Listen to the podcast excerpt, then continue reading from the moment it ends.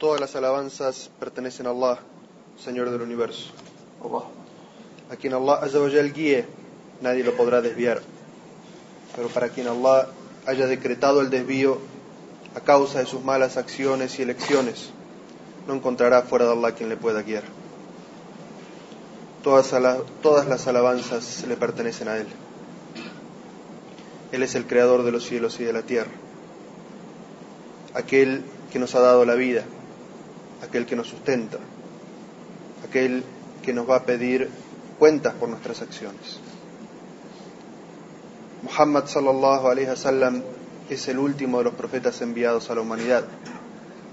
Quien se aferra a su mensaje se salva. Quien se aleje de su mensaje se condena a sí mismo atestigo y doy testimonio que solo Allah merece ser adorado y que solo a Él se deben dedicar todos los actos de adoración y de devoción. Y atestigo que Muhammad es su siervo y mensajero. El Corán, el libro sagrado de Allah, es la mejor palabra, la mejor enseñanza. Y la guía de Muhammad sallallahu alaihi wasallam, la guía de los profetas, es la mejor guía. Hermanos y hermanas, les aconsejo tal como dice el Sagrado Corán, oh vosotros que creéis, teman a Allah como es debido y no mueran sino musulmanes sometidos a Él. Estamos a las puertas del mes de Ramadán. Dentro de pocos días comienza ese mes que tiene como una de sus características únicas en ese mes comenzó la revelación del Sagrado Corán. Allah Azza dice en el Sagrado Corán, Hamim, juro por el libro claro, el Sagrado Corán, que lo hemos revelado en una noche bendita, en el mes de Ramadán. Y por cierto que nosotros os advertimos, en esa noche se decreta sabiamente cada asunto. El Corán es el don más grande que Allah le ha concedido a la humanidad. El libro sagrado de Allah tiene como misión confirmar todas las revelaciones anteriores, enviadas a todos los profetas y mensajeros anteriores. El objetivo del Corán es establecer la verdad y la justicia, es restaurar la verdad eterna de Allah en la humanidad. Es guiar a la humanidad por el camino recto, guiar a las personas, estimular el alma del ser humano y despertar la conciencia. Ese es el objetivo del Corán. Y el Corán es la palabra revelada de Allah al profeta Muhammad sallallahu alaihi wasallam a través del ángel Gabriel. Y Muhammad sallallahu alaihi wasallam era un iletrado, Muhammad sallallahu alaihi wasallam no había estudiado en ninguna universidad. No sabía leer ni escribir. Y los contemporáneos de Muhammad sallallahu alaihi wasallam, los árabes, eran conocidos por su capacidad literaria, por su capacidad de escribir, su capacidad de hacer hermosas poesías. Y sin embargo, ninguno de los árabes que estaba cercano a Muhammad pudo recitar algo tan bello como el Sagrado Corán. Allah Azawajal nos habla en el Sagrado Corán sobre características únicas que tiene este libro. Una de estas características es que es un libro que no tiene errores. Allah Azawajal dice, este libro, el Sagrado Corán, es un libro en el que no hay ni una sola duda. Es guía para los piadosos. Y eso es algo obvio para nosotros. Quien lee el Corán y durante estos 1400 años no se ha podido encontrar una única contradicción en el texto del Sagrado Corán. A diferencia de los otros libros revelados que con el paso de los años ha sido cambiado y tergiversado y pueden encontrarse en, esos libros cantidades de contradicciones. Pero en el Sagrado Corán no hay duda sobre su autenticidad y no hay errores ni contradicciones dentro de su texto. El Sagrado Corán es un libro de guía y de orientación para las personas. Allah Azawajal dice, por cierto, que en este Corán hay guía que lleva al sendero más justo y firme. Y albricia a los creyentes que obran rectamente que recibirán una gran recompensa. Allah nos establece, nos aclara en el Sagrado Corán que el libro del Corán tiene como objetivo guiar a las personas, llevar a las personas por un camino de justicia y de firmeza en su vida. Y el Corán albricia a aquellas personas que hacen el bien, que tendrán una gran recompensa en este mundo y también en el más allá. El Sagrado Corán es un libro puro que invita a la pureza exterior e interior del ser humano. Allah Azza dice, este es el Corán sagrado, cuyo original se encuentra en un libro custodiado y solo pueden tocarlo los purificados. El Corán es un libro puro en sí mismo e invita a todas las personas que lo quieran tocar, que quieran acceder a él, a que se purifiquen tanto exteriormente como interiormente. El profeta Muhammad sallallahu alaihi wasallam nos habla sobre otras características del Corán. Y nos dice que el Corán va a interceder por algunas personas el día del juicio final. El profeta Muhammad sallallahu alaihi wasallam dijo: "Reciten el Corán, porque el día del juicio se presentará e intercederá por quienes lo hayan recitado y puesto en práctica." Y en nuestro hadith el profeta sallallahu alaihi wasallam dijo: el último día comparecerán el Corán y aquellos que lo practicaban en este mundo. Se adelantarán la sura de la vaca y la sura de Al-Imran, que hablarán en defensa de aquellos que las hayan recitado y obrado de acorde, a ellas. Profeta sallallahu alaihi wasallam menciona dos características del Sagrado Corán. Dice que el Sagrado Corán va a interceder y defender a aquellas personas que lo hayan recitado y obrado acorde a él en este mundo. Es decir, que el profeta sallallahu alaihi wasallam nos habla sobre la virtud del Corán, sobre la virtud de recitar el Sagrado Corán y sobre la virtud de ponerlo en práctica. Tengan conciencia, hermanos y hermanas en el Islam, que el profeta sallallahu alaihi wasallam no habla solamente de la lectura y la recitación, sino que habla de la recitación y de la puesta en práctica. Es decir, a quienes va a defender el Sagrado Corán el día del juicio, por quienes va a interceder en su favor, por aquellos que lo hayan recitado en este mundo, sí, pero para ellos también se aplica otra característica, otra condición, y esa es que la hayan puesto en práctica porque el Corán no es un libro de palabras mágicas para ser recitadas y para deleitarse con su belleza, sino que el Corán es un libro para ser recitado, para ser estudiado, para ser aprendido y para ser puesto en práctica. Porque Allah lo define, lo describe como una guía, es decir, un libro que orienta a la persona a comportarse de una manera.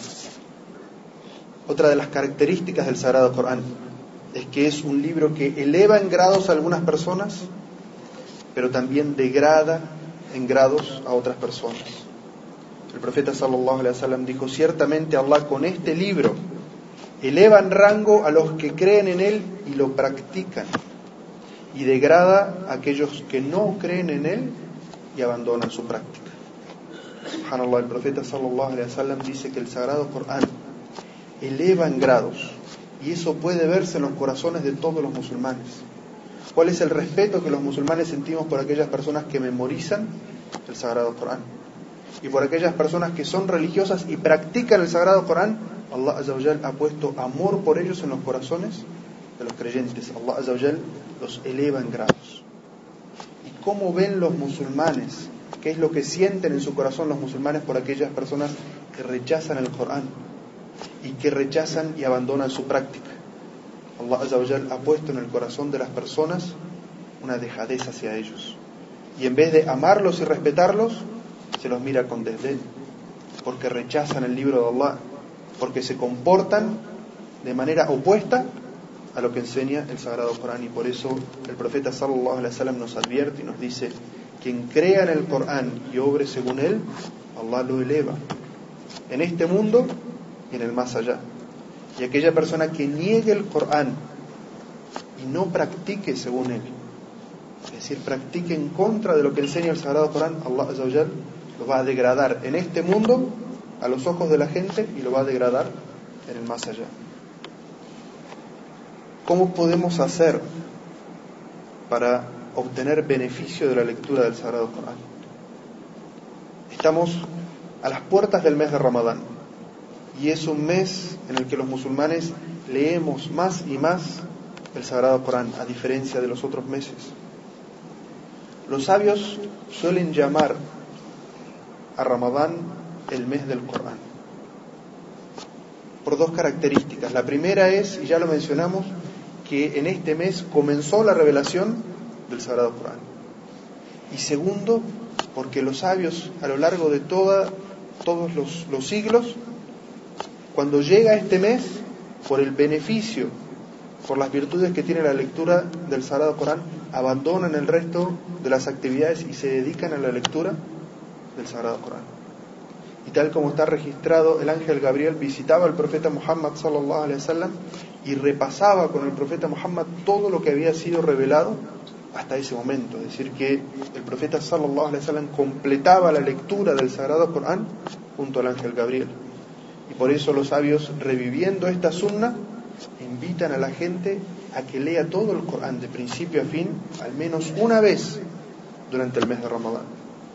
Pero ¿cómo podemos beneficiarnos de esta lectura? para beneficiarnos de la lectura del Sagrado Corán, se debe primero tener una escucha o una lectura reflexiva.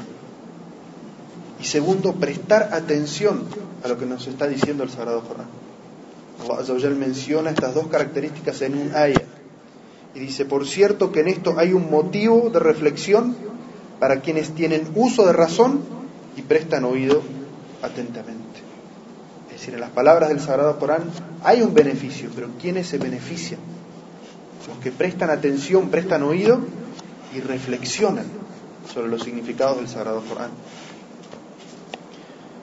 Lamentablemente, de manera individual y de manera colectiva, nos hemos apartado del Sagrado Corán. ¿Cómo podemos ver que estamos lejos del Sagrado Corán? Que lo hemos abandonado. Y Allah nos advierte de eso en el Sagrado Corán y lo menciona. Dice, en verdad mi pueblo ha abandonado el Corán. ¿Qué significa hijr el Corán? Abandonar el Corán, alejarse del Corán. Lo podemos ver en nosotros mismos de manera individual y a nivel de comunidad de la siguiente manera. Primero porque no lo escuchamos frecuentemente. Personas escuchan mucha música, mucha televisión. ¿Cuánto tiempo escuchan del Corán a diario? Segundo, porque no obramos según las enseñanzas del Corán. Lo leemos, vemos que dice que es lícito y que es ilícito, pero no obramos según eso. Tercero, cuando abandonamos los veredictos del Sagrado Corán y no utilizamos el Sagrado Corán para dirimir nuestras diferencias. En vez de buscar el juicio del Sagrado Corán, buscamos el juicio de nuestro intelecto, que es lo que nos parece a nosotros más justo, cuando en realidad siempre debemos volver al Sagrado Corán para que nos diga qué es lo más justo. Cuando no reflexionamos sobre los significados del Sagrado Corán, sobre las enseñanzas del Sagrado Corán, lo estamos abandonando.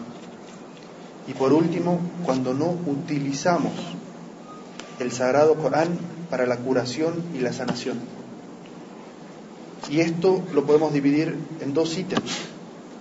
Primero está buscar la sanación de las enfermedades del ego, las enfermedades del alma, como la vanidad, como ser tacaño, como ser egoísta. Todas estas enfermedades tienen su cura en el Sagrado Corán, pero la gente se aparta, lo abandona. Y segundo, cuando no recurrimos al Sagrado Corán para curar aquellas enfermedades físicas que Allah ha descendido sobre nosotros.